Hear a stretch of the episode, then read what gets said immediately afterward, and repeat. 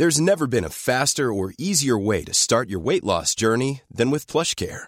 PlushCare accepts most insurance plans and gives you online access to board-certified physicians who can prescribe FDA-approved weight loss medications like Wigovi and Zepbound for those who qualify. Take charge of your health and speak with a board-certified physician about a weight loss plan that's right for you. Get started today at plushcare.com slash weight loss. That's plushcare.com slash weight loss. plushcare.com slash weight loss.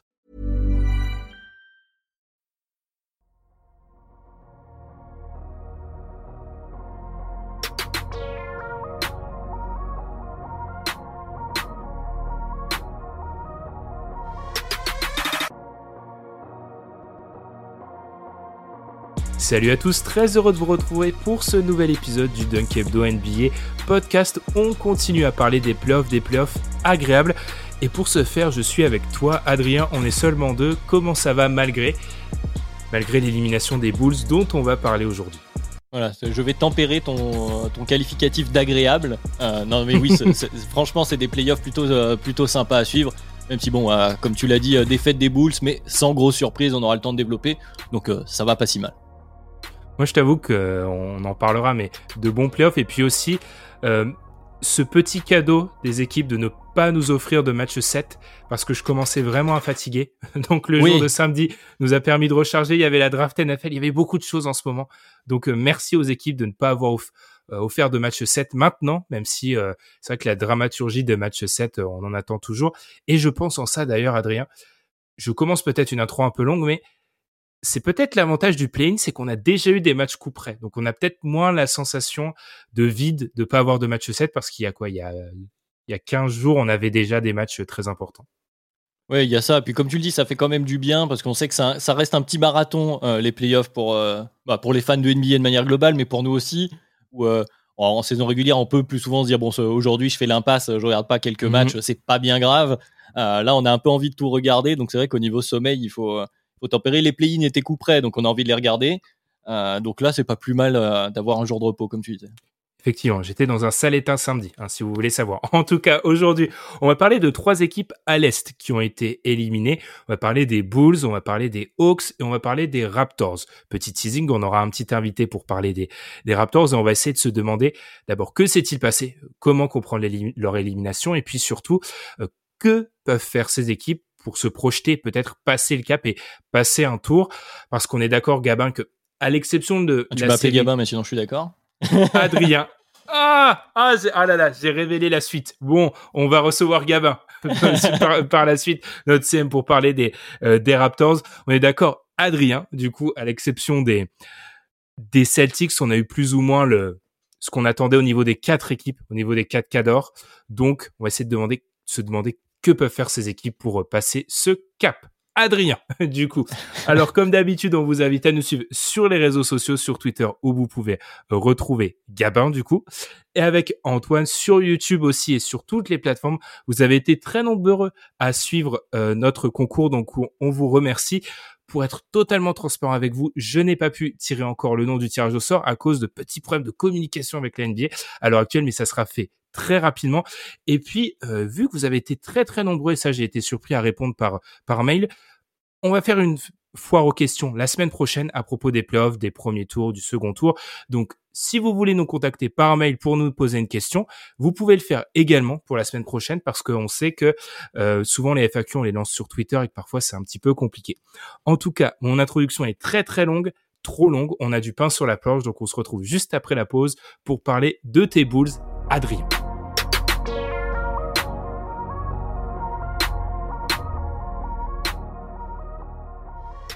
Adrien tes Bulls, après deux matchs encourageants, sont donc tombés euh, face aux Bucks du meilleur joueur du monde, Giannis Antetokounmpo. J'essaie toujours de le placer hein, quand je peux.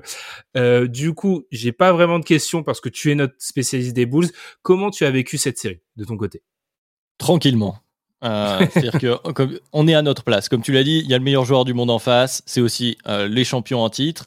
Alors il y a plus. C'est vrai que sur les deux premiers matchs, on a eu un petit espoir, notamment après la victoire dans le deuxième, où les Bucks n'ont pas été impressionnants globalement sur le début de la série, où on a pu réussir nous à à peu près s'en sortir, notamment avec un énorme démarre de Rosanne.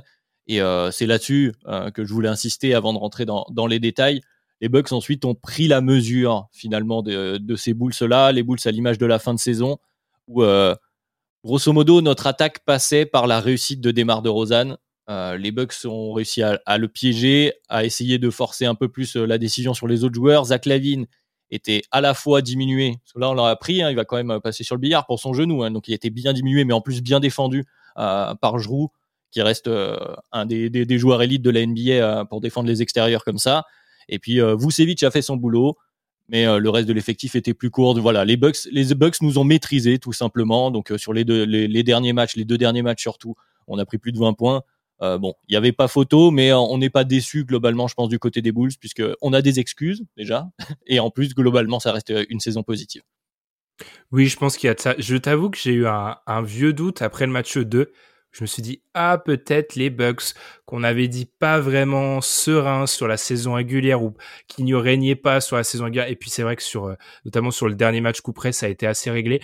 Moi je trouve si on doit se projeter peut-être que cette série a peut-être révélé votre absence et on l'avait dit ça avant le début de la saison de joueurs capables de tous les players de capables d'impacter le, terrain des deux côtés sans être des stars hein, mais des joueurs qui peuvent apporter des 3 D etc je trouve que l'effectif en manque et on l'a vu il y en a un dans l'effectif il y en a un mais il était blessé en plus. Voilà, il s'appelle Lonzo Ball. Il a été, euh, ça a été un cruel manque, Lonzo Ball. Effectivement, il y a des limites dans l'effectif. On pourra parler de la profondeur, où on a vu aussi que les Bucks étaient une équipe taille champion, euh, qui avait des joueurs capables de, contribuer, un certain nombre de joueurs, beaucoup plus que nous. Mais Lonzo Ball a manqué euh, notamment là-dessus, comme tu le disais, pour apporter déjà euh, du tir extérieur. Alors c'est pas un joueur élite, mais ça reste quand même peut-être notre meilleur euh, notre meilleur tireur à trois points. Et aussi pour pour amener un peu de variété dans cette attaque, parce qu'avec un Lavine qui n'avait plus le premier pas pour faire la différence, même si à 100% ça aurait peut-être été aussi compliqué face à Giroud avec un démarre de Rosanne maîtrisé. Bon, Vucevic a fait a fait du Vucevic, il a fait une, une belle série, mais pour le reste effectivement c'était plus compliqué, c'était difficile de demander à un Patrick Williams qui sortait pratiquement d'une saison blanche, et ensuite à euh, Kobe White, Ayodo Sunmu, Ayo qui est un qui est un rookie, donc là qui effectivement la marche était haute, et puis après derrière le reste de l'effectif, effectivement c'est c'est pauvre, c'est-à-dire que euh, même si c'est des profils intéressants pour essayer de, gêner Giannis, ce qu'on a pu voir dans les dans les deux premiers matchs, je pense à Javonte Green euh, notamment. Euh, bon bah on attaque Javonte Green, il mettra pas un tir, hein. c'est le dernier hein, à l'efficiency field goal au true shooting percentage de tous les playoffs. Euh, pour les joueurs qui ont fait plus de 10 minutes, à l'exception de Steven Adams, mais c'est un cas un peu particulier. Mais voilà, c'est-à-dire qu'effectivement, on manquait de menaces, euh, on pouvait pas faire du drive and kick, enfin voilà, tout passait par des exploits individuels de nos scoreurs, et, euh, les Bucks sont assez forts, ils sont même très forts pour limiter ça, et Demar de Rosanne en apathie malheureusement.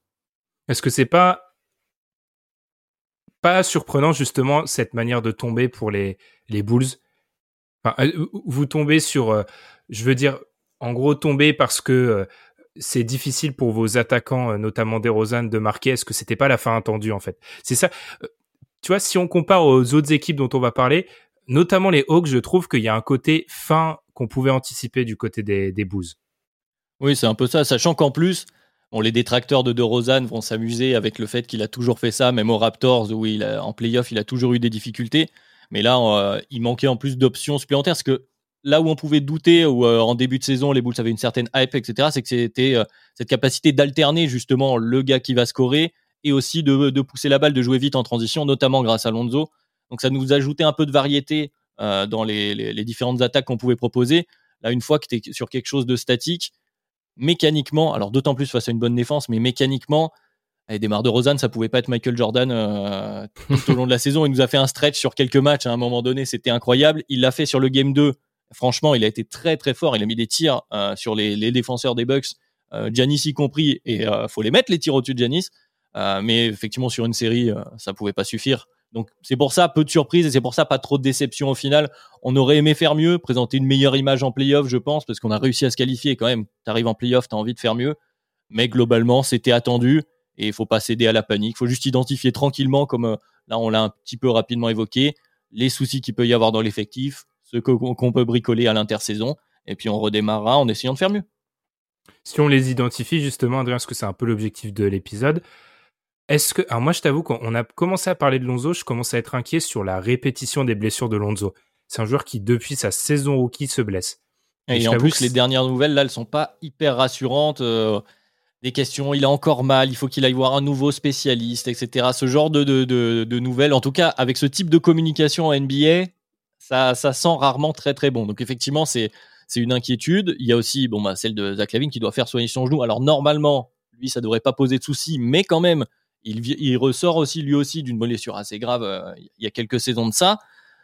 Donc c'est vrai que c'est un, point d'interrogation et il faut y faire attention. Mais est-ce que on en est au point de, comment dire de pouvoir changer, de, de, prendre une autre direction avec ces joueurs-là? Je pense pas. C'était l'année 1 de cet effectif. Donc effectivement, c'est un point d'interrogation, mais on va vivre et peut-être mourir avec, je pense, euh, au moins à court terme. Oui, justement, par rapport à ça, on sait que le gros dossier qui arrive, c'est Zach Lavine.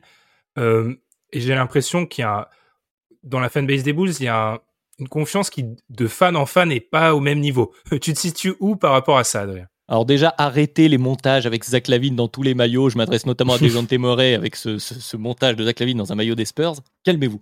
Euh, oui, la question, elle est assez simple. C'est-à-dire que Zach Lavine, il peut prétendre au max. Euh, la question qui revient de partout, notamment du côté des fans, mais c'est est-ce que Zach Lavine vaut un max et est-ce que du coup il va signer chez nous? Euh, Bon, il faut arrêter de se cacher deux minutes. Euh, il vaut un contrat maximum. C'est pas parce que on en a parlé souvent, notamment dans les gros et les petits marchés, ce genre de choses. Des joueurs au maximum, quand tu as Giannis Antetokounmpo au max, en fait, il est moins bien payé que sa réelle valeur. Et c'est pas parce que Giannis Antetokounmpo du coup a à peu près le même salaire euh, que Zach Lavine, que ça veut dire qu'ils ont la même valeur terrain. Donc, mhm. il, a, il a prouvé qu'il méritait son contrat. Il a là, il a fait une saison avec un genou et demi. Euh, il a quand même fait une saison très honorable, même si en playoff, là, il a été, euh, il a été verrouillé. Il le mérite. Maintenant, est-ce que lui veut rester? Bon, la communication autour de je garde mes options ouvertes. Qu'est-ce que vous voulez qu'ils disent d'autre, en fait? Parce que c'est normal, c'est le jeu. Parce qu'effectivement, il peut y avoir un doute. Il se dit, je suis blessé. Peut-être qu'ils vont essayer de me négocier un peu moins d'argent. voilà, c'est de la communication, c'est normal. Mais je pense moi, je me situe plutôt du, côté des gens confiants. Ce groupe semble bien vivre en plus, à la, la fameuse expression le groupe vit bien. Euh, mais j'ai l'impression qu'ils veulent redémarrer et cela, et cela faire cette saison euh, potentielle avec tout le monde en bonne santé, avec Patrick Williams toute la saison, avec euh, Lonzo Ball, avec Demar DeRozan, avec Zach Lavine.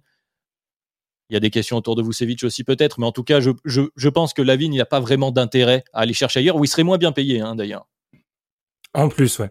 Puis c'est vrai que il y, a, toujours dans le max, il y a ceux qui le surperforment et ceux qui le sous-performent sur le max. Et c'est vrai, Adrien, que si tu commences à donner des max uniquement aux joueurs qui vont surperformer sur le max, euh, il y a six joueurs qui ont le contrat max NBA, enfin six sous bits. Quand tu l'as pas dans ton effectif, autant le repayer. Euh, si on se concentre sur la question aussi, comment passer un cap? Est-ce que comment passer un cap, c'est uniquement de la progression en interne, la solution? Non, je pense pas ce serait un peu trop beau de, dire ça. On a toujours envie de se le dire. Hein. Je suis mm. le premier à, espérer, à croiser les doigts tous les jours que Patrick Williams devienne un joueur All-Star et que ça, et que ça, du coup, ça résolve tous ces soucis, notamment de voilà, de profondeur à l'aile, d'avoir un TND, de tout ce que tu veux. Euh, mais euh, on va raison garder. Euh, comme on dit, il y a des joueurs, je pense qu'on va garder, c'est certain. Mais là, en l'évoquant rapidement, il y a des soucis de profondeur, de, de profil sur l'effectif, à la fois sur l'aile donc de besoin de shooter, parce que c'est quelque chose, voilà, quand Lonzo Ball est ton meilleur shooter, je pense que c'est pas assez. Troy Brown Jr. était un, plutôt un bon shooter. D'ailleurs, j'aurais peut-être aimé le voir un peu plus, que ce soit testé au moins sur un match de cette série par Donovan. Bon, ça n'a pas été forcément le cas. Et ensuite, il y a euh, ce secteur intérieur. Donc là, il y a une vraie question. Il y a à la fois une question, alors j'allais dire philosophique, mais euh, de, de, profil de, pivot titulaire, parce que Vucevic ne fait pas l'unanimité, même si, euh, je le répète, je pense que c'est le meilleur boule sur cette série. Et il a fait beaucoup de bien et il n'est pas qu'un simple scoreur, c'est pas parce qu'il marque pas ses tirs euh, qu'il n'a pas de valeur. Mais Vucevic ou pas Vucevic, de toute façon, alors je suis désolé, je sais qu'il y en a qui ont beaucoup aimé son passage, mais moi je veux plus jamais voir Tristan Thompson. Soit bien clair. C'est-à-dire que Tristan Thompson en pivot backup sur une série de playoffs, ça ne t'amène nulle part. Et ensuite, euh, on l'a bien vu exposé par Giannis, qui est un profil particulier. On sait qu'ils sont 3-4 en NBA, les intérieurs euh, inarrêtables. Mais le fait est que Derrick Jones Jr. Pareil, avec des minutes de, pivot, il est trop frêle, etc. Donc je pense qu'il y a des choses à voir sur l'aile et euh, sur la rotation intérieure avec, euh, euh, j'ai pas de, nom en tête, mais genre type, mettons-le comme ça, Daniel Tice qui était un peu chez nous et ce qu'il fait maintenant au Celtics. Voilà, ce type de joueur-là, par exemple, du côté des pivots, serait des profils intéressants à, regarder. Euh, euh, de toute façon, Tristan Thompson, le seul endroit où on veut le voir actuellement, j'ai l'impression que c'est chez les Kardashians, hein, parce que je t'avoue, je t'avoue que euh, beaucoup de fanbase qui l'ont eu en tant que pivot remplaçant avouent que c'est pas vraiment le choix, le choix premium actuellement. Donc, et effectivement, profondeur d'effectif, je suis d'accord. Shoot, mais moi, Vucevic, je trouve que même dans son passage de Orlando, c'était toujours un joueur qui se faisait critiquer sur ses perfs de playoff alors qu'il est toujours digne en playoff. C'est rarement lui le problème de, de, de ses équipes en playoff, c'est souvent autour. Donc, euh, Ouais, là, on lui, on lui a un peu tombé dessus sur il met pas ses trois points, etc. Il est tout seul à tirer. Donc déjà, il faut qu'il les prenne, parce que sinon, il n'y a pas d'espace. Et Mhm. ensuite, eh ben, c'est pas sa, sa qualité première. Et pourtant, il en a mis pas mal. Il a une bonne vision de jeu aussi. Je trouve qu'en défense, il a été plus qu'honnête tout au long de la saison et même sur cette série. C'est pas un joueur bête, Vucevic. Il a des limites, mais c'est un joueur intelligent. Et, euh, et je pense qu'il a, c'est facile, c'est facile de tomber dessus en fait, parce que c'est voyant quand il rate quelque chose. Euh, et donc du coup, nécessairement, t'as un peu envie de, de, de, le cibler euh, rapidement. Mais euh, ce- c'est pas le, point central numéro un. Cela dit, peut-être qu'il faut quand même rester à l'écoute euh, au niveau de son profil. Je sais pas si c'est le plus pertinent, mais euh, mais je fais pas partie du tout euh, des, grands hein, procureurs de Vucevic euh, sur cette saison. Surtout qu'il faut regarder dans le rétro, Vucevic, vous l'avez eu pour un joueur qui avait deux ou une sélection All-Star au moment où vous l'avez eu, vous l'avez pas eu pour très cher. Donc, je pense qu'il faut être honnête aussi sur la valeur qu'aura le joueur sur le marché. Oui, ceux qui pensent que Wendell Carter aurait été meilleur, euh, calmez-vous tout de suite. hein. ouais, on, on voit, on Je voit. Adrien qui, qui, qui, qui vit pour ça, pour ses, pour ses Bulls, mais euh, effectivement, euh, je, je, je pense, et on va peut-être conclure là-dessus si t'as pas rien à rajouter sur les Bulls. J'ai quand même l'impression, et c'est rare parce que souvent les équipes qui sont éliminées au premier tour, il y a certes un sentiment, alors on a fait les playoffs, mais de l'autre, j'ai l'impression que cette fanbase des Bulls, elle est vraiment heureuse de ce qui s'est passé cette année. Oui, parce que alors après, il y a toujours cet esprit de revanche. Les fans des Bulls, on les connaît. C'est pas à toi que je vais faire le, euh, le topo. Euh, ça- on aime bien le côté on parle pas assez de nous, on nous a sous-estimés, c'est notre revanche. Donc effectivement, avec ce fameux article Démarre de Rosanne euh, et la pire signature de l'intersaison, il y a tout cet esprit de revanche qui ressort. Donc effectivement, il y a de ça. Et en plus, comme tu dis, on est à la fois content de faire les playoffs, notamment parce que la deuxième partie de saison n'était pas flamboyante, parce qu'on était au coude à coude avec Miami en tête de la conférence euh, euh, à la fin de la, à la première moitié de la saison, au All-Star Break. Donc déjà, on est content d'y être. Et puis parce que bah, après une sortie comme ça, même si elle est attendue, eh bah, tu vois des potentielles progressions assez évidentes. C'est-à-dire que je dis, on n'était pas à 100%, et en plus, il y a des choses qui sont réglables sans trop de soucis. On n'a pas besoin de justement de trade pour trouver un gros scoreur, par exemple, pour, euh, comme une autre équipe dont on risque de reparler. Euh, donc, tu es forcément positif. Et juste un truc, parce que je sais que tu voulais conclure, et je veux le caser, Alex Caruso est un superbe joueur de basket. Oh, tu peux, tu peux partir cinq minutes sur Alex Caruso, Adrien. C'est ton Ah bah, moment. Alex Caruso est un énorme joueur de basket. Alors malheureusement, c'est pas un shooter très très fiable, donc euh, parfois euh, ça a été compliqué. Même s'il a moins bien shooté euh, sur cette série, il est aussi revenu de blessure d'ailleurs euh, que, que s'il a pu faire pendant la saison. Mais c'est un excellent défenseur. On parle beaucoup, euh, voilà, dans les dans les guards, euh, dans les defensive player of the year. Il, il en est peut-être pas là, mais euh, c'est un joueur très intelligent. Il est très souvent bien placé. Il est très vocal. On le voit beaucoup parler pendant les temps morts. Euh, Alex Caruso a une énorme valeur pour ces boules là. Et euh, franchement, c'est peut-être la plus grosse erreur. À chaque fois que je le vois jouer, je me dis, mais les Lakers sont fous. Il aurait pris moins. Et voilà, j'adore Alex Caruso, je tenais à le dire. Ah, ça, va. Il va prendre un peu le rôle de ce joueur qui a pas, forcément, qui crève pas l'écran, mais qui, a beaucoup de valeur pour les fans de la franchise. C'est un peu ça. Parfait, Adrien. Alors là, on est obligé de parler des Hawks. Et là, j'avoue que c'est un Et peu le mon sourire moment. monte. le sourire monte, c'est un peu mon moment parce que j'ai beaucoup trop subi cette équipe sur ces derniers mois pour euh, ne pas passer 30 minutes sur eux. Mais Adrien, je voudrais déjà avoir ton sentiment sur cette série parce que je veux pas partir en monologue 10 minutes. Donc Oh, les le Hawks sont probablement, probablement, mais je vais essayer de me contrôler. Euh, ils ont perdu 4-1 dans une série où ils ont quand même été extrêmement en difficulté sur le match 1 et 2. Il y a petit espoir du match 3 et ils sont euh, dominés dans le match 5 alors que le Heat a ni euh, Kylori ni Jimmy Butler. Euh, T'en as pensé quoi de ces Hawks sur cette série? Bon, tu l'as dit, ils se sont fait rouler dessus. Il y a un moment, il faut commencer par là. il faut dire les termes. Ça.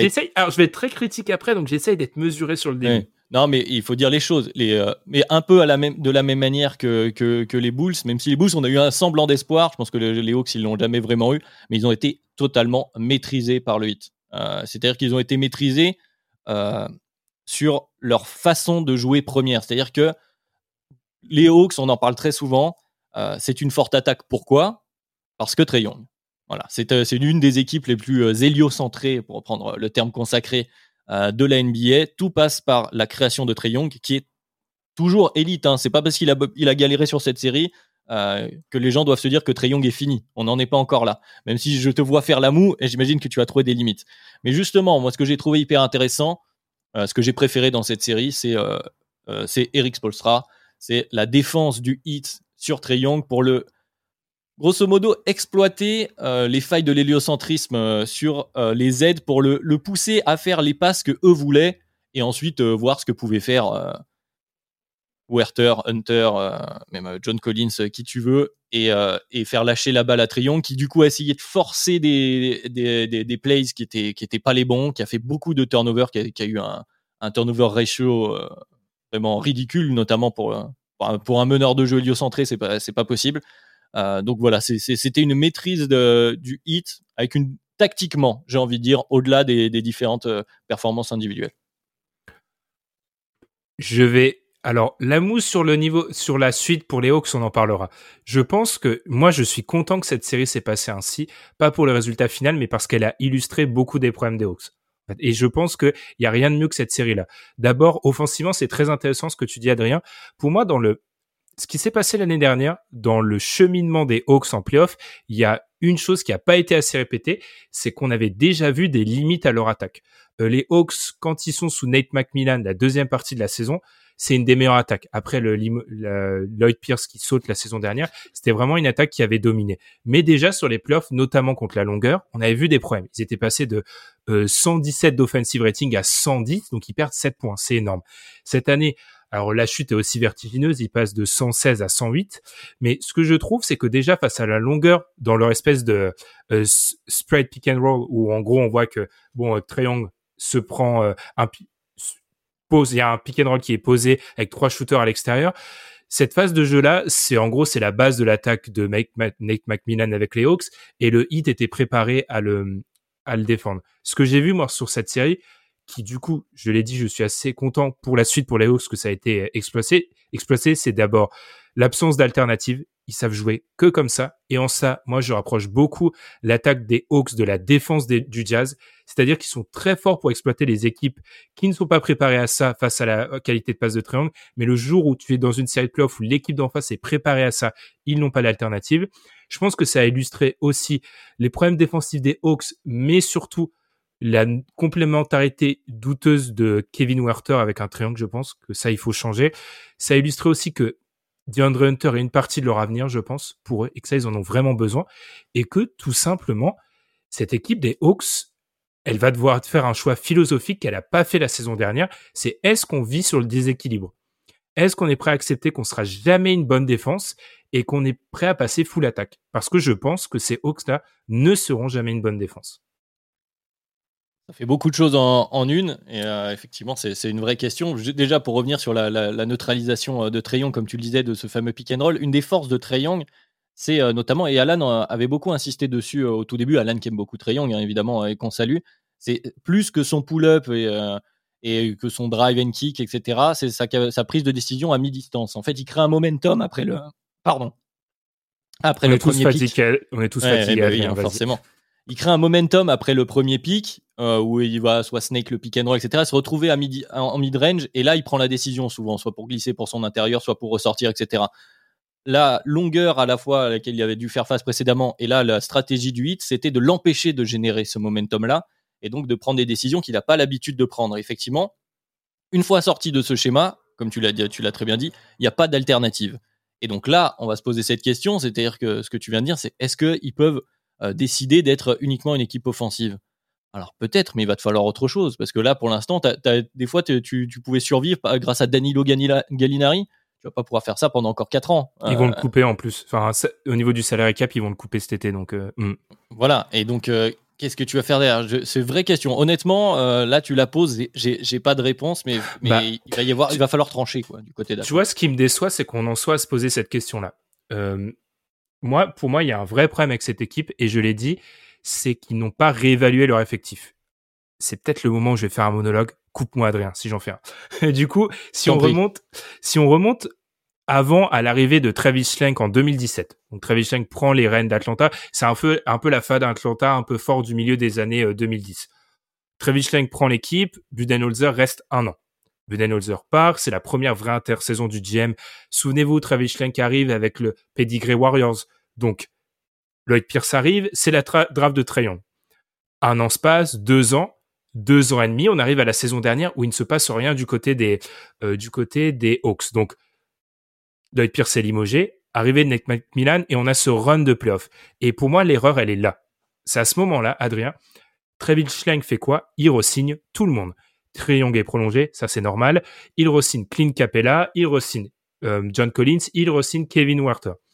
Et là, l'erreur se fait là. Pourquoi? Il n'y a pas eu de réévaluation de cet effectif C'est-à-dire que je pense, et là c'est ma grande question vis-à-vis des Hawks en les regardant jouer cette année, est-ce qu'ils ont cru, est-ce que le front office a cru que ce qui s'était passé la saison, le playoff dernier, c'était réel, ou ils ont voulu, et je vais parler trivialement, sauver leurs fesses en disant, en se disant, c'est ma première bonne équipe, je dois la garder intacte. Parce que le problème de création hors triangle, on l'avait déjà vu dans les, derniers preuves. Le fait que triangle avait du mal face à la longueur, on l'avait déjà vu. Alors sur séquence face à un Ben Simmons, il a du mal la saison dernière. tous les problèmes avaient déjà été vus, ils n'ont pas été adressés. Et durant la saison régulière, Nick McMillan n'a rien fait. Il n'a rien fait pour solutionner ça. C'est toujours plus de triangle héliocentré. Troisième joueur qui a le plus euh, le ballon en termes de possession de balle. Numéro un en termes de tout, de secondes par touche. Donc c'est lui qui l'a le plus longtemps quand il le touche. Ils n'ont pas solutionné ça. Donc il y a un moment, pour moi, le problème de l'héliocentrisme des Hawks, j'ai l'impression que tout le monde le met sur les joueurs autour. Mais pour moi, tout le monde est responsable. Macmillan qui clairement est en dilettante. Trayon qui n'est pas un joueur efficace loin du ballon et les joueurs autour qui n'ont pas appris, je pense à Kevin Werther, à DeAndre Hunter, à jouer hors de l'héliocentrisme. Tout le monde est responsable. Euh, ça, m'inspire plusieurs choses. Déjà, un parallèle euh, en termes de, choix de, front office, comme tu dis, ça me rappelle un peu les Blazers avec euh, Allen Crabbe, Robert mm. Covington, qui y avait toute cette année après Damian Lillard, où ils avaient repayé tout le monde en se disant Allez, on est reparti, on a fait un bon run, c'est notre bonne équipe, on met l'argent sur tout le monde. Et je pense qu'il s'est un peu passé la même chose du côté d'Atlanta. Et c'est aussi un parallèle qu'on pourrait faire avec euh, une autre équipe qui avait fait les playoffs l'année dernière et qui les a ratés cette fois-ci. Euh, de surestimer en fait leur run de l'année dernière. Les Knicks. Tout à fait. moi, je l'ai dit à, à Alan qu'on salue, qui devait être avec nous, mais qui a pas pu au dernier moment. Je lui ai dit, quand on parlait pendant la draft NFL, d'où mon maillot que je porte aujourd'hui pour ceux qui sont sur YouTube, les Hawks ont fait la meilleure intersaison que les avec des bons joueurs. Euh, alors j'aime beaucoup la formule, euh, tout d'abord. Après, voilà, avec des bons joueurs, mais est-ce que du coup, ils n'ont pas surévalué le collectif créé par ces joueurs-là? Euh, Voilà, c'est la question, effectivement. ça a plutôt bien marché l'année dernière. On a pu apercevoir quelques limites, comme tu étais en train de le dire. Ils n'ont pas voulu le solutionner. Ils sont partis. Euh, tu vois la question que tu me posais sur les Bulls il y a quelques minutes. Genre, est-ce qu'on peut solutionner en interne? Bah, eux à cette question, ils ont ils ont décidé de répondre oui, ça devrait le faire parce qu'on a des jeunes joueurs, des euh, Hunter Werther, même Bogdanovic, euh, John Collins, Trey Young. Bon, tu te dis, ils vont progresser et ça va fonctionner. L'expérience, alors celle-ci, mais même l'expérience des Blazers précédemment montre que c'est pas aussi mathématique que ça et que parfois, dans une saison, les choses se passent bien. Tu as des joueurs qui perfent euh, à leur max. Euh, parfois, tu as un collectif qui prend. L'année d'après, ça va pas forcément être la même dynamique. Et que la stabilité, c'est bien, mais trop, c'est peut-être peut-être un piège, justement, euh, en NBA. Et je pense que c'est ça la, la, leçon à tirer du côté des Hawks. Et que là, il va falloir alors je sais pas, il faut pas tout changer. On n'en est pas là. Bien sûr que tu vas continuer avec Trey Young comme euh, comme franchise player, ça, ça, paraît évident. Donc il faut bricoler autour, comme tu le dis. Trey Young, il t'oblige à jouer une équipe plus offensive que défensive. Il ne devrait pas y avoir trop de soucis là-dessus. Peut-être que c'est autour sur le type de profil euh, qu'il va falloir regarder.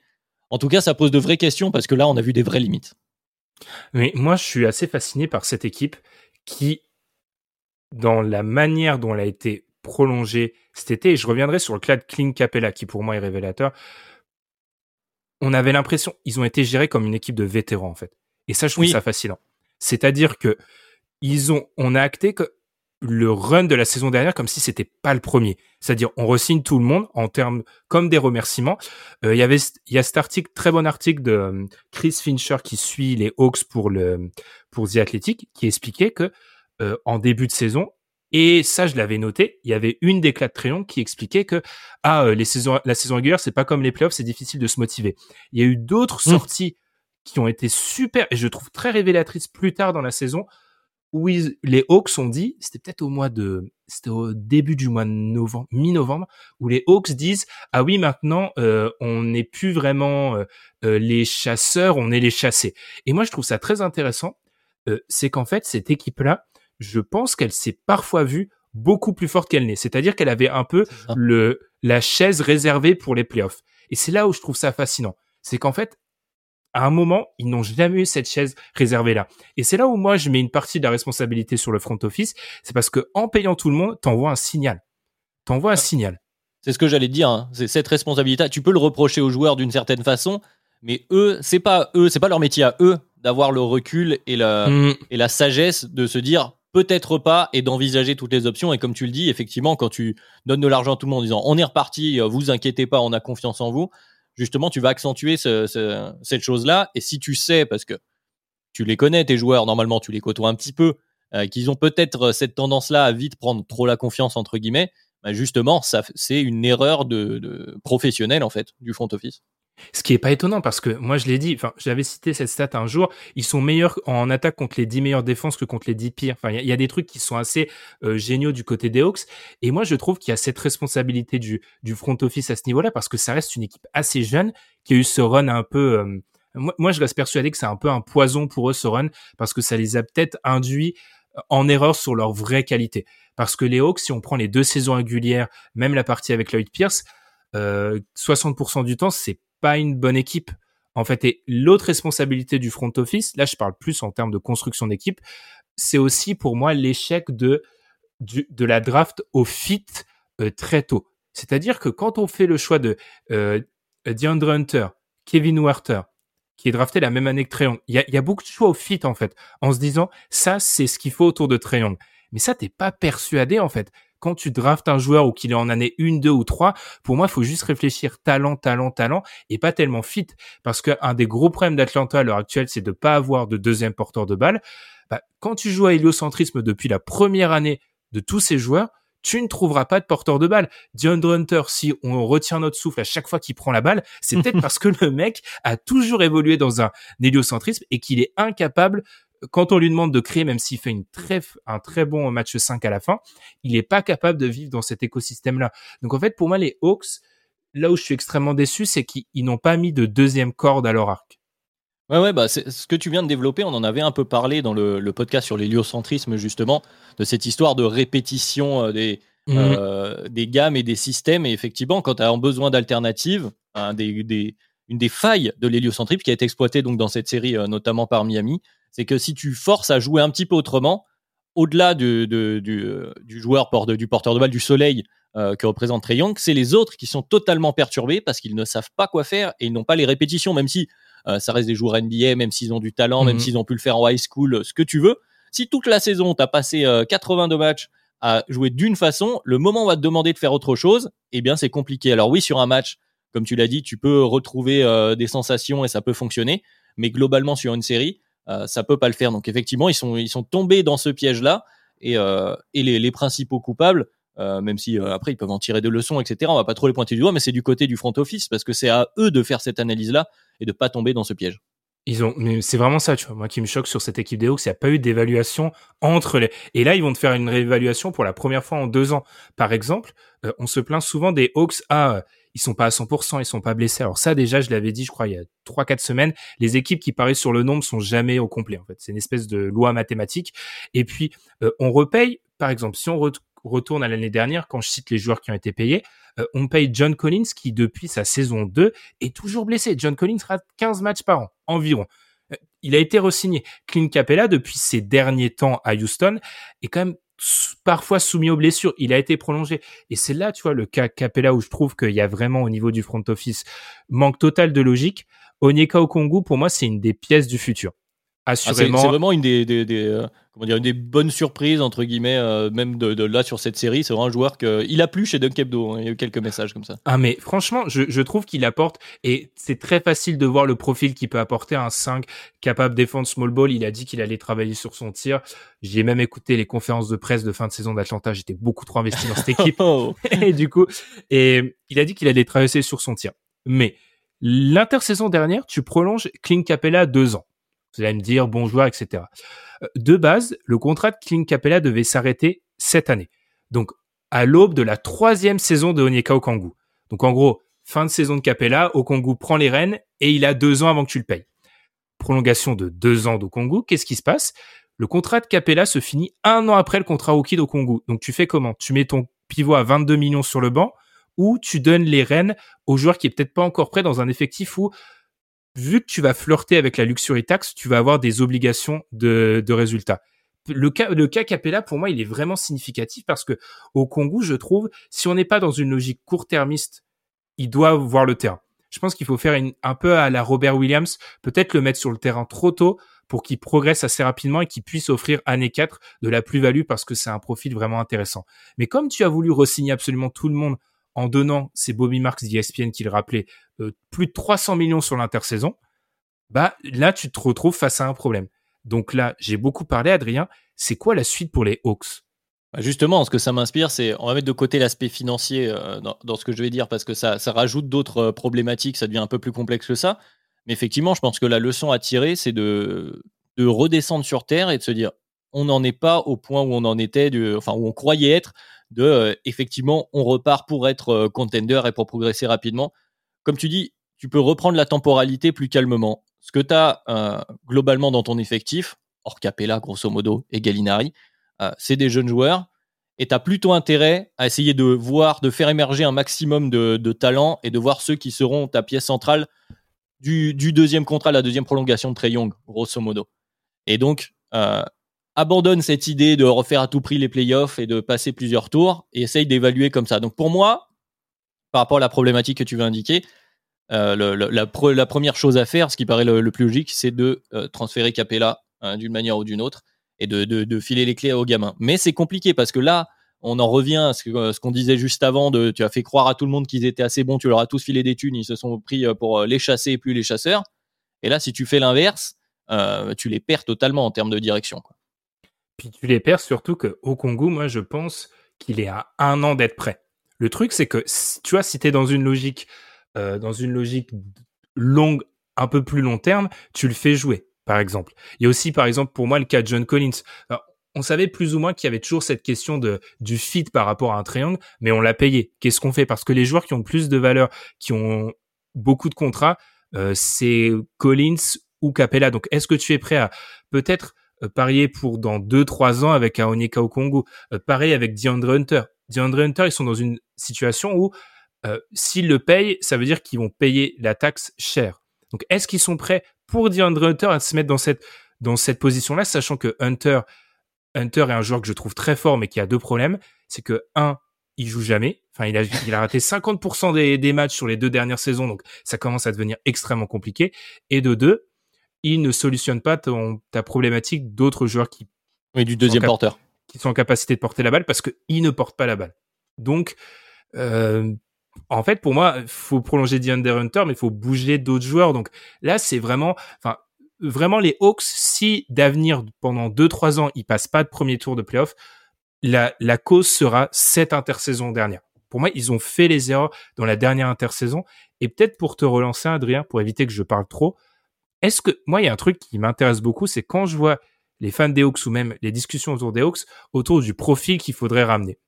Je suis en désaccord total avec le profil qu'ils veulent, la plupart des gens veulent ramener, où ils veulent ramener un 3D à l'aile. Je suis en désaccord total avec ça. Pour moi, il faut parier sur le déséquilibre. Il faut amener un gros scoreur 2-3. C'est ce, dont ils ont besoin. Tu veux un scoreur ou tu veux un, un, Gordon Hayward, quoi? Je schématise. Un facilitateur, un mec pour poser la balle et faire un peu jouer tout le monde, tu vois. On parlait de ça, je veux Zach Lavine. Ah, alors, calmez-vous. pour moi, il faut, un mec, il, faut un mec. capable de quoi. Exactement, parce que l'idée selon laquelle euh, un, un ailier euh, défensif va changer l'équation, elle est fausse. Ça changera pas. Les Hawks resteront une équipe qui euh, va souffrir. Et l'idée selon laquelle il faudrait un deuxième porteur de balle pour moi, si je me base sur ce que j'ai vu des Hawks cette année, c'est-à-dire une équipe qui est euh, confortable dans son héliocentrisme, n'a pas lieu. Parce que si c'est pour ramener un deuxième porteur de balle qui aura très peu de responsabilités, ça sert à rien.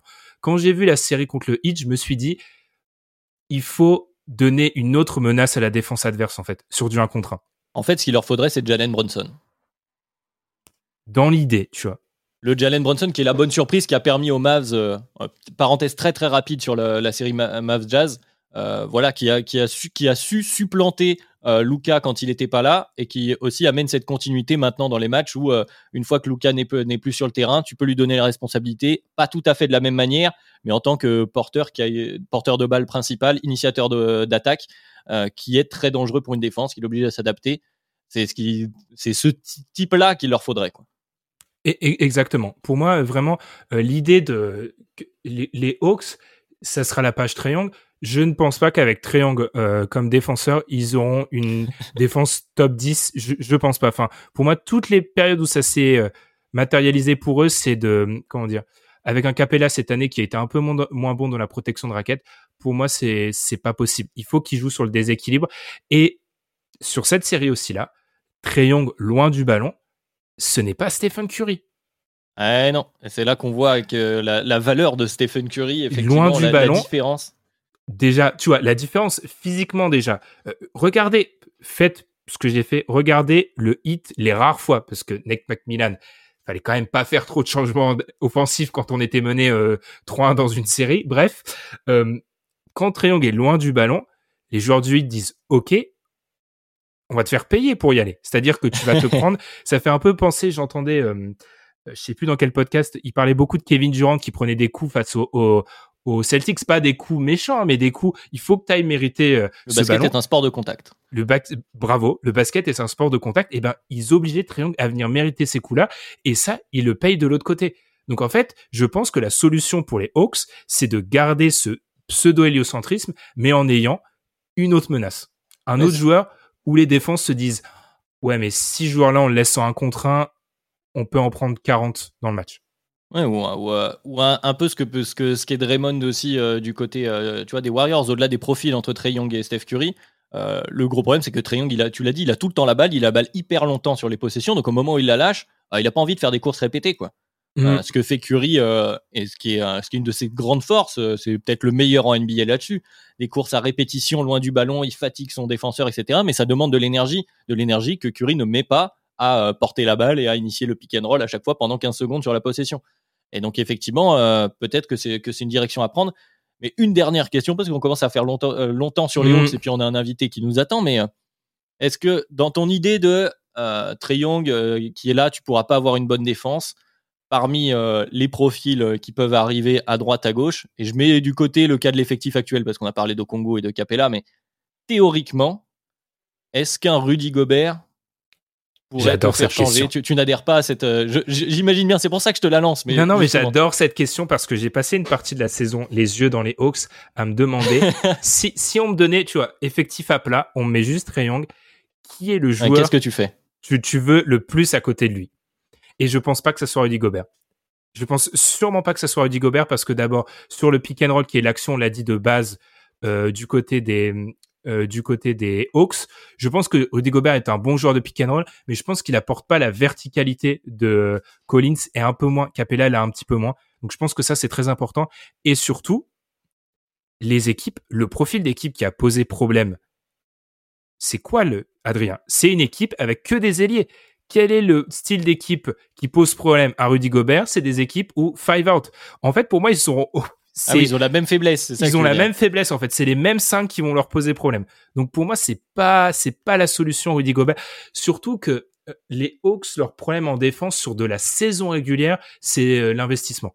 Sur des séries de playoffs, c'est différent, mais en cela. Euh, il y a de ça, mais leur rim protection est aussi pas. Et pas et pas ouf. Mm.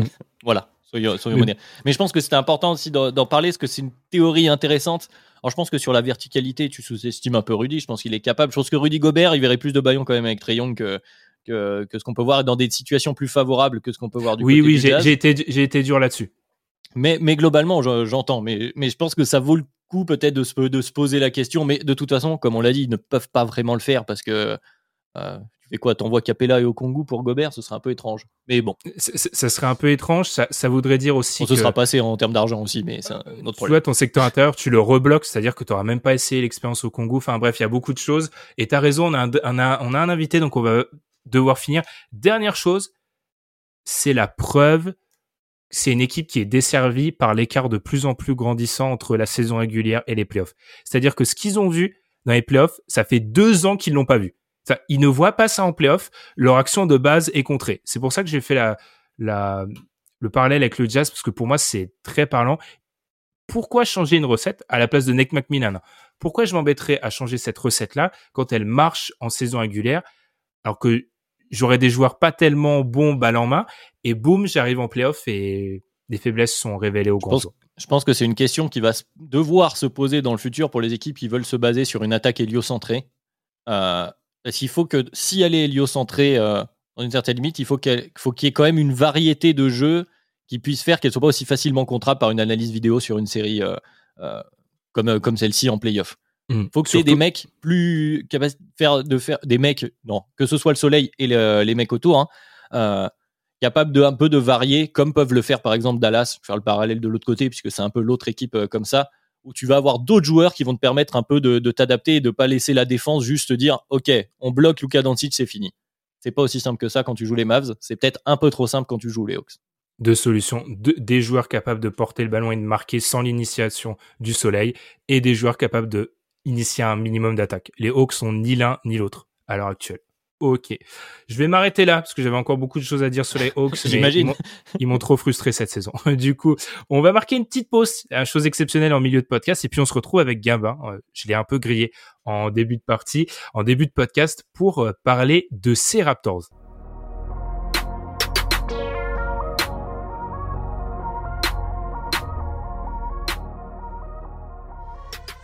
Et pour cette dernière partie de ce podcast à propos des Hawks, des Raptors et des Bulls, on finit par l'équipe que j'ai citée en deuxième, tout est logique, les Raptors. Et on a un invité pour ça, c'est Gabin, notre community manager avec Antoine, qu'on salue, lui aussi malheureusement éliminé au premier tour avec ses Pelicans. Euh, comment ça va Gabin? Ça va super bien. Très excité pour les matchs de ce soir. On a deux rencontres du deuxième tour à l'heure européenne, faut en profiter. Et sinon, je vais super bien et vous? Ça va, mais aujourd'hui, il faut que tu nous parles de tes Raptors. Donc Bien les sûr. Raptors ont perdu au premier tour contre les Sixers dans une série où on a pu croire à un moment à un retour. Donc première chose, comme on a fait un peu avec les autres équipes, euh, quel est ton sentiment sur euh, cette série en particulier? Euh, Très heureux parce que on partait super mal. Déjà, on a dès le début, on, on a vu qu'on défendre Embiid, ça allait être très compliqué. Il a mis des cartons euh, game 1, euh, bah, à chaque fois plus de 30 points jusqu'au game 1, game 2, game 3. Il nous a démoli dans la raquette. Et encore, on a pas mal réussi à le, contenir. Notamment, euh, j'ai beaucoup aimé la Precious Achua, qui a fait du très beau boulot dessus. Mais voilà, j'avais un petit espoir. Je me suis dit, ah, on peut être l'équipe chiante qui, va les prendre. Au final, on prend 3-0 euh, net, à part le game 3 où il y a eu un petit espoir. Prolongation, on prend le buzzer beater. Bon, là, je me suis dit, c'est quasiment fini, en fait. Et finalement, Doc Rivers Legacy, on arrive euh, en jouant la force collective. Et c'est surtout, je pense, euh, lié aussi à la blessure de Embiid qui l'a limité. On arrive à revenir. Euh, je suis très content du coup de, cette série parce que je m'attendais à, à beaucoup pire, à bien pire que ça. Et ça prévoit que du bon pour la suite. Justement, la suite, on va en parler. Euh, je lancerai après Adrien, notre fan des Bulls, qui a déjà eu son heure de gloire à propos des Bulls. Donc on va, on va enchaîner avec toi, Gabin. Euh, dans cette série, est-ce qu'il y a des choses que c'est un peu l'idée de ce- cet épisode. hein, Est-ce qu'il y a des choses que tu as vues qui ont activé des petites lumières pour la suite, où tu t'es dit, bah justement, si on veut passer un cap, il faut Mm. faire ça maintenant pour dans deux ou trois ans. Euh, il faut garder Siakam, absolument. C'est, je sais pas pourquoi, dos au mur, c'est devenu une machine.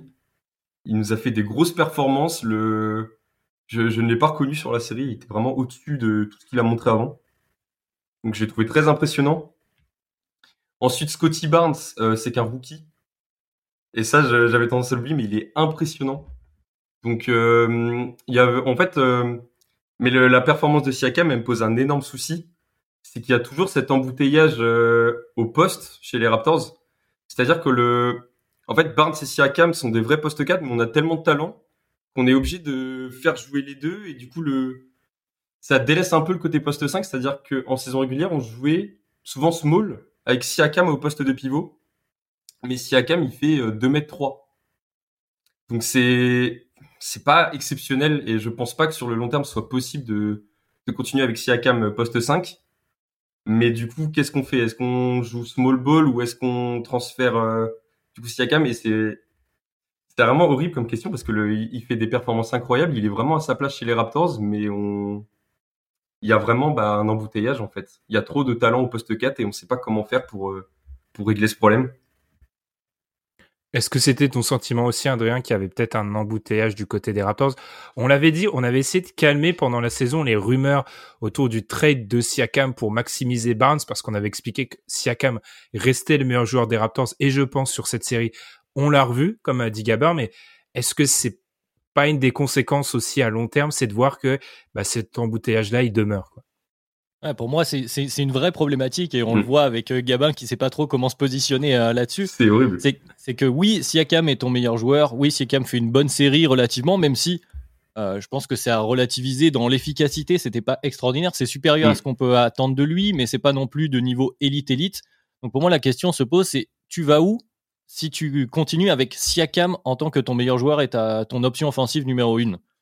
Ça, là, pour moi, la question, c'est de la création offensive globale euh, des Raptors, qui n'a pas été extraordinaire. Bon, là, dans la, défense, euh, Gamin en a parlé. Normalement, c'est une équipe solide défensivement. Ils sont tombés mm. contre, euh, contre les Sixers. Ils ont le deuxième pire defensive rating des playoffs, mais c'est parce qu'en face, le, le match-up était pas bon. Mais pour, c'est, c'est l'offense, moi, qui pose vraiment de questions de à quel point tu vas, tu vas vouloir continuer dans cet objectif Van Vliet Siakam parce que bon, on a moins vu Van Vliet à la fin puisque je jouais plus, mais, mais en gros qui sont les, les garants de la de la création offensive avec Gary Trent qui peut mettre des shoots.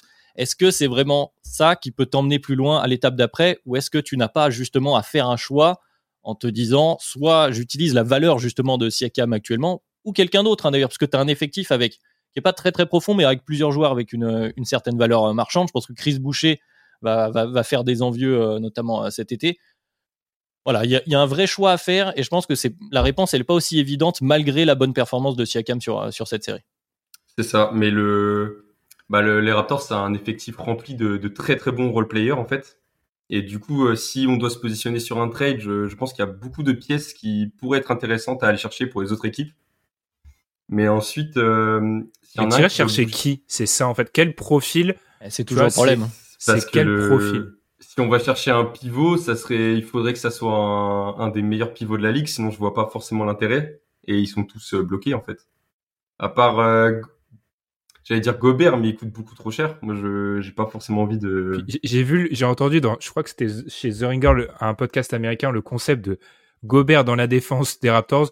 Tu marques plus un point, mais alors par contre, au niveau du offensivement, on avait déjà dit que c'était difficile. Là, ça devient. Ah ben, c'est ça en fait. On est on est déjà bon euh, défensivement. Après, c'est dans, dans la raquette, je trouve qu'il y a il y a des problèmes, mais ça c'est par rapport au profil qu'on a que qu'on rencontre ces problèmes.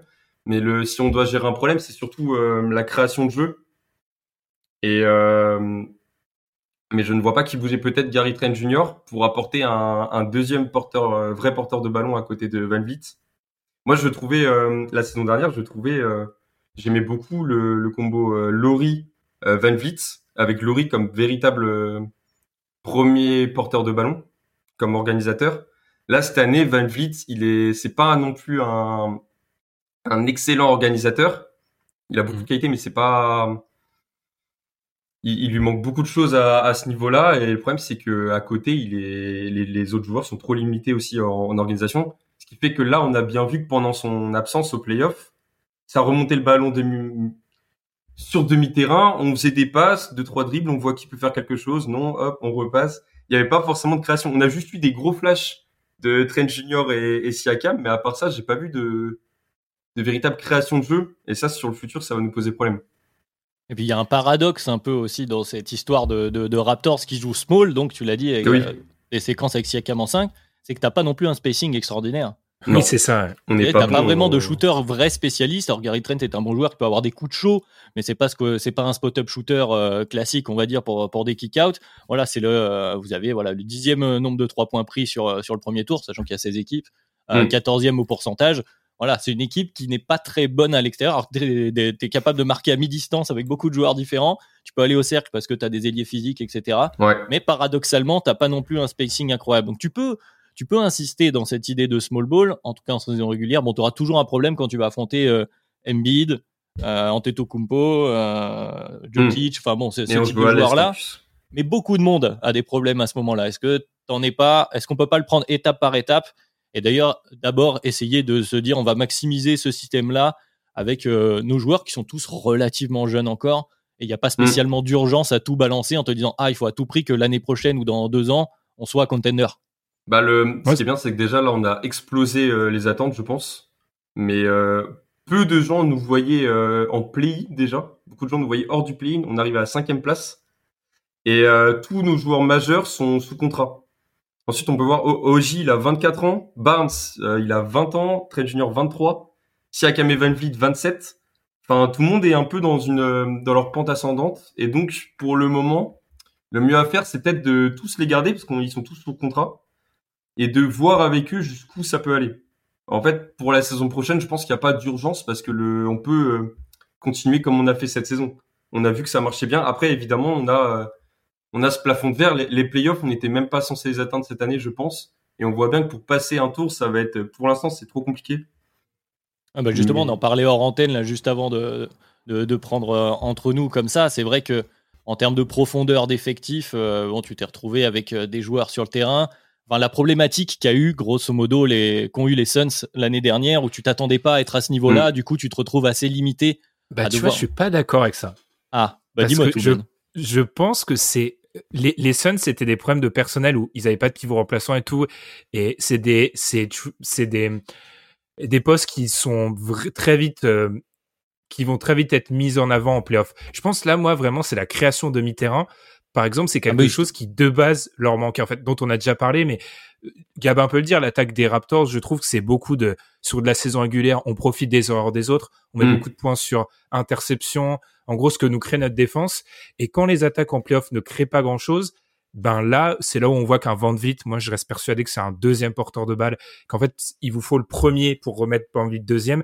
Là où je trouve que les Suns ont été un peu ont été exposés sur un manque de joueurs, c'est le jeu des Raptors qui a été exposé, je trouve.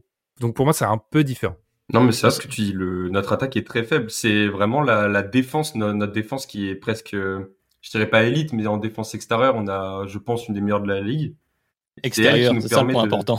La défense en termes, mais je pense qu'on peut avoir, euh, on peut avoir la saison prochaine la meilleure défense extérieure de la ligue, mais en intérieur, on prend des, on prend beaucoup trop de cartons. Après, là, évidemment, on tombe contre Philadelphie, donc euh, c'est peut-être. Voilà, les, stats sont négatives.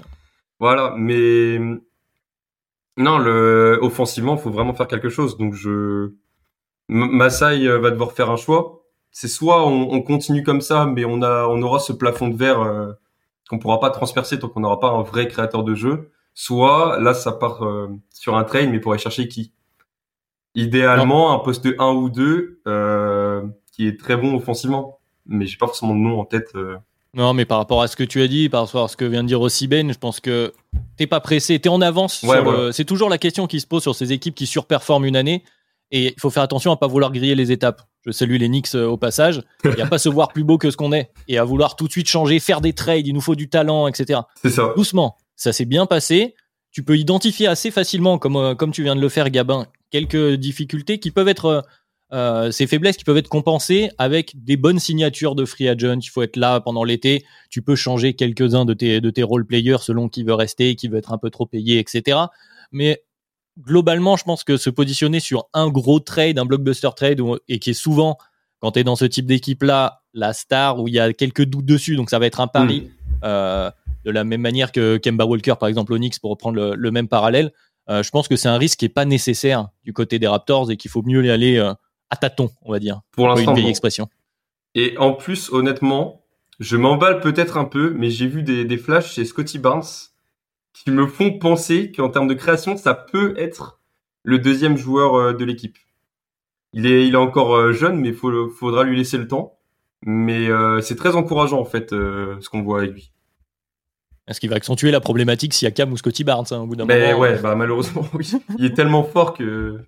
Mais c'est intéressant parce que d'un côté ils, ils doivent pas griller les étapes, mais de l'autre, euh, comme l'a dit Gabin en début, il y a tellement de role players qui pourraient être insérés dans une équipe qui gagne, mm.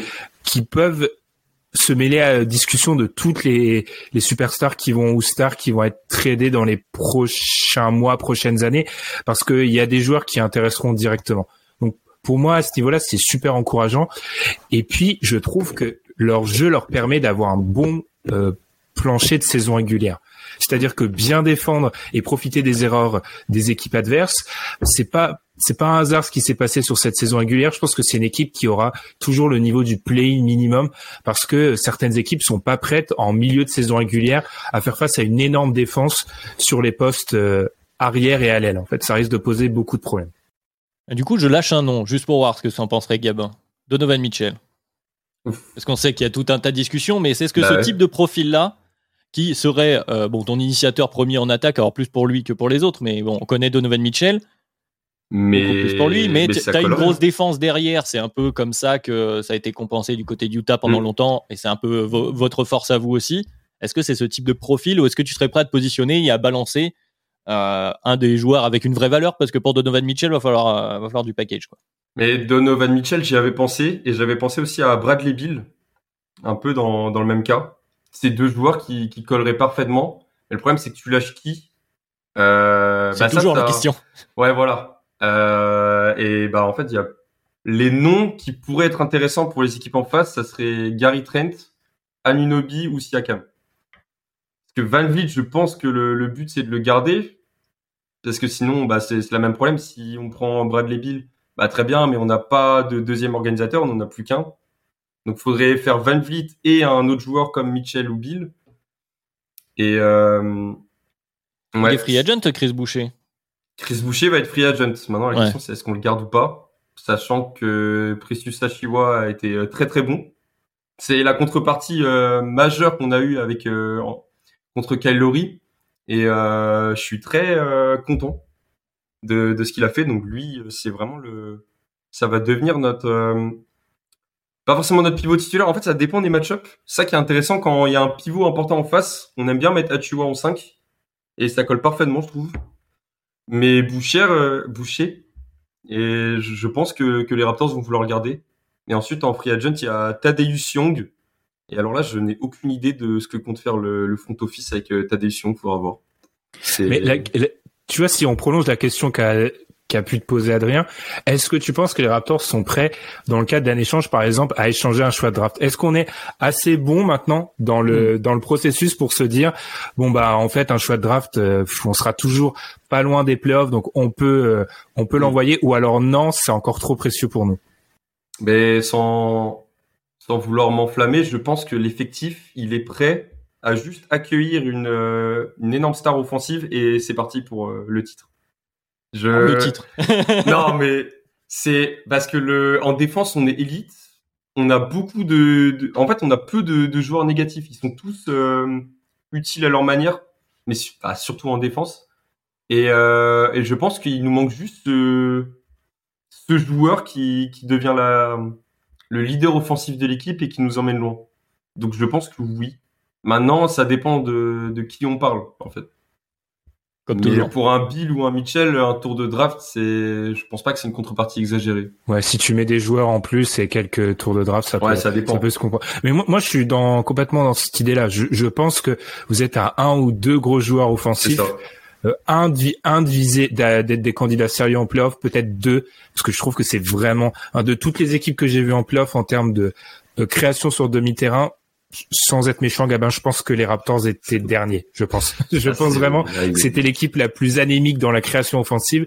Mais par contre, c'est vrai que vous êtes tombé sur le pire match-up du premier tour, mais je pense pas contrairement à d'autres équipes dont on a parlé avant, je pense pas que ça doit euh, changer des grand chose dans votre avenir en fait. Je pense que comme l'a dit Adrien, ça accélère peut-être la la pente, mais euh, il faut pas zigzaguer, je pense. C'est vrai. Bah, est-ce que tu as un truc à rajouter, Gabin, avant qu'on passe euh, à nos cartes blanches? Euh, On n'en a pas parlé, donc je vais leur faire euh, une petite dédicace à Dalano Banton, que j'ai trouvé super bon. Il sort un peu de... Je ne le connaissais pas avant, et euh, je suis agréablement surpris. Il a fait de bonnes minutes en saison régulière. Après, c'était trop juste en, en playoff, il n'était pas encore prêt. C'est un rookie. voilà. Oui, voilà, bah évidemment, c'est un rookie. Et euh, Malakai Fly, Flynn, pardon, c'est euh, il commence à, à, progresser petit à petit, mais euh, encore une fois, est-ce que ça peut devenir le le backup à la main des Raptors? Je pense que c'est trop tôt. Il est encore trop jeune et en playoff, il a il a joué à peu près 6 minutes de moyenne. C'est c'est dommage de, de, le faire jouer. Ça ça montre qu'on avait euh, un vrai problème euh, au poste 1. C'est la fameuse théorie de Tom. Hein. Et que quand on a un, qui se blesse dans Van Vliet, top, tu fais monter, tu te retrouves avec d'autres joueurs. Mais cela dit, ouais. que tu étais censé sortir, que tu n'étais pas censé être là, c'est aussi de l'expérience pour ces joueurs-là. Ils auront au moins vu ce truc-là. On prend ces playoffs, ces joutes-là. C'est clair. Puis on l'a vu dans le cas des Hawks. Je ne pense pas qu'avancer loin en playoffs, pour moi, c'est un cadeau empoisonné pour une jeune équipe parfois. Donc euh, mm. très bien. Alors on peut enchaîner sur les cartes blanches. Je sais qu'Adrien, tu nous as dit avant le début, allez j'ai plein de cartes blanches, mais je choisis laquelle. Alors tu nous as choisi laquelle oui, c'est ça, parce qu'il y, y, a plein de choses qui sont assez marquantes sur ce premier tour de playoff. Là, on a, on a choisi de se focaliser sur trois équipes. Je vais, je vais quand même parler d'une autre équipe éliminée qui a quand même fait plaisir, une série à l'ouest, euh, assez inattendue. Je vais parler des Pelicans, évidemment, et on, salue Antoine, parce que parce qu'on les attendait pas à ce niveau-là, tout simplement. Parce qu'on on pourrait se dire, les Suns ont galéré, euh, c'est les Suns qui ont déjoué. Pas tant que ça. Pas tant que ça. Les Pelicans ont été super bons, de manière assez surprenante, notamment avec euh, autant de, minutes pour des rookies. On en parlait avec les rookies qui galèrent un peu. Ça a été aussi le cas du côté des Bulls, hein, pas que du côté des Raptors. Mais là, eux, ils ont eu des minutes de Herb Jones, du fameux Alvarado, qui est le petit chouchou de, de Twitter sur cette série, et même de Murphy, euh, qui, a, qui, a, mis des grands trois points. Euh, voilà, les Pelicans se sont donnés, ces Pelicans sans Zion, mais euh, les Pelicans avec CJ McCollum, qui ont été voilà, qui ont été kiffants en fait, tout simplement. Donc moi je saluais la performance des Pelicans, ils, ont, ils, nous ont donné une série et ils ont forcé Chris Paul à faire un match de point god incroyable. Et euh, je pense que s'ils leur avaient pas donné autant d'adversité, que c'était pas aussi difficile pour les Suns, on n'aurait pas pu assister à, à ce match-là de Chris Paul. Donc euh, voilà, merci et bravo à eux. Très bien. Et toi, Gabin, on t'a, on t'avait plus ou moins préparé pour la carte blanche. Alors beaucoup, beaucoup plus, moins que plus. Alors, est-ce que tu en as une pour nous? Moi, je voulais parler de la qualité du premier tour de ces playoffs. Parce que, à part le, le Hit Hawks que j'ai moins apprécié, il n'y a vraiment pas une seule série où je, je me suis ennuyé devant les matchs. C'est gentil pour le Bucks Bulls. Hein. Non, mais même Bucks Bulls, les premiers, le, le match de D-Rosan, le game 2. Euh, oui, les, les, deux premiers, les, deux premiers sont vachement bien. Après. Ouais, voilà. C'est toutes les séries ont eu leur euh, leur lot d'excitation. Alors que souvent le premier tour, on a le fameux 1-8 2-7 qui explose tout. Enfin, il n'y a pas forcément match dans plusieurs séries. Et là, même les Pelicans, je m'attendais à ce qu'ils prennent euh, un 4-0. Hein, hein. euh, voilà. Et finalement, j'ai vraiment apprécié regarder cette équipe jouer. Non, je suis très satisfait du, du premier tour et ça envisage que du bon pour euh, la suite des playoffs. Bah, je vais rendre hommage à une autre équipe euh, éliminée, Minnesota, qui sur sa série, je pense, sur les six matchs, c'est peut-être la meilleure équipe la plupart du temps, mais qui arrive à prendre 4-2. Donc c'est il y a rien de plus. C'est ce que nous a dit Tom euh, beaucoup. Ouais, ouais c'est ce que Tom a dit beaucoup et c'est vrai qu'en voyant les matchs, je trouve qu'il a plus ou moins et même plus plus raison. Euh, je pense aussi que ça marque la prise de pouvoir de Edwards comme option numéro une, ce qui s'est passé mm. quand même, parce que euh, Towns a eu, a eu un, des playoffs assez difficiles sur ce premier tour. Il a eu quand même eu des moments euh, de gloire, je dirais, mais en tout cas, Edwards très fort. Après, oui, cette équipe-là, euh, ça rejoint un peu cette idée qu'on a beaucoup répétée. Elle était peut-être pas prête pour être là. Euh, J'admire aussi la qualité qu'a eu Memphis. Ça, je trouve que ça, ils l'ont très bien géré. J'avais beaucoup insisté dans notre débat présidentiel sur la jeunesse.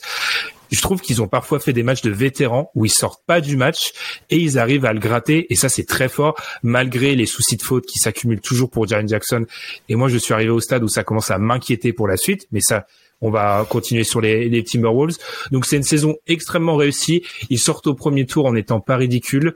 Donc vraiment c'est bon pour la suite et vraiment moi je trouve que dans cette hiérarchie on avait du mal à comprendre qui était le 1 et le 2 bah, le 1 s'est détaché en fait. Et maintenant pour moi, il y a vraiment un 1 et un 2 chez les Timberwolves. Mm.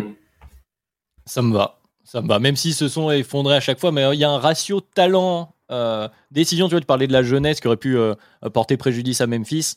Euh, ils sont peut-être un peu moins jeunes globalement du côté des Wolves. Je l'ai pas sous les yeux, mais ça doit, ça doit pas se jouer à grand chose de toute façon. Mais effectivement, dans l'impression, euh, c'était les Wolves des rookies et les Grizzlies beaucoup plus en contrôle. euh. C'est dingue, t'as vu, j'ai dit ça alors que oui, ils ont le, ces deux équipes jeunes. Mais j'avais, j'avais l'impression que les, les Grizzlies maîtrisaient mieux leur, leur sujet.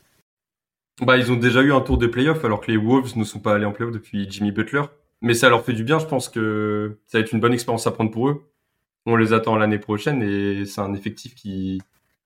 Je pense que le Ah, meilleur la reste à question pour Wolves, eux, ouais. on, ira- on aura Bah. le temps de s'enflammer trop ou non sur les Wolves. Ah oui, mais à chaque fois, ils. Après, il y a, il y a, il y a quand même le, le seul problème pour cette équipe, c'est que ça reste beaucoup du à toi à moi et qu'elle se base beaucoup sur les les ce qui est logique hein, sur les exploits personnels de, de ces trois de ces deux stars ennemis parce que parfois j'ai regardé le match et je me suis dit D'Angelo Russell n'est pas une star à proprement parler. Donc à voir. Mais c'est encourageant. Et pour une équipe que je critique souvent pour être un épiphénomène du mois de- d'octobre novembre bah je dois souligner qu'ils ils m'ont quand même fait kiffer. Donc bravo à eux. félicitations. Très bien. Très bien. Eh bien, du coup, c'est comme ça qu'on va terminer. On dit merci à Gabin. C'était sa deuxième, techniquement, parce que on l'avait Ouais. déjà vu dans le fameux épisode draft, dont, je rappelle, on nous, vous avez entendu, chers auditeurs, chères auditrices, que la deuxième version. Merci. Voilà. La précision était très importante. J'avais gagné la première, mais. Une personne avait gagné largement la première. On, on taira son nom. Bref. En tout cas, merci de nous avoir écoutés. Comme d'habitude, vous pouvez nous, nous retrouver sur YouTube, sur Twitter pour retrouver Gabin et Antoine aussi qu'on salue euh, sur toutes les plateformes. N'hésitez pas, même si cette fois-ci il n'y a plus de maillot à gagner, à nous mettre euh, les 5 étoiles partout. Et puis nous, on se retrouve très vite. On vous souhaite une bonne semaine de playoff. Et puis salut les gars. À plus. Salut. Merci.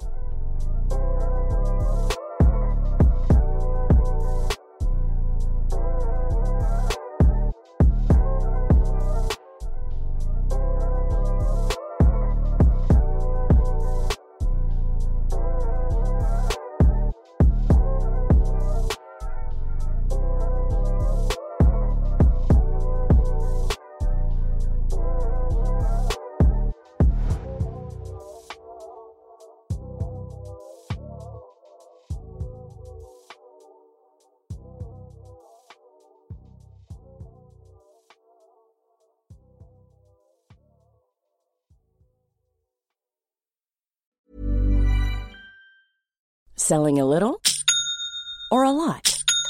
Shopify helps you do your thing however you cha-ching. Shopify is the global commerce platform that helps you sell at every stage of your business. From the launch your online shop stage to the first real life store stage, all the way to the did we just hit a million orders stage. Shopify is there to help you grow. Shopify helps you turn browsers into buyers with the internet's best converting checkout. 36% better on average compared to other leading commerce platforms because businesses that grow grow with Shopify. Get a $1 per month trial period at shopify.com/work. shopify.com/work.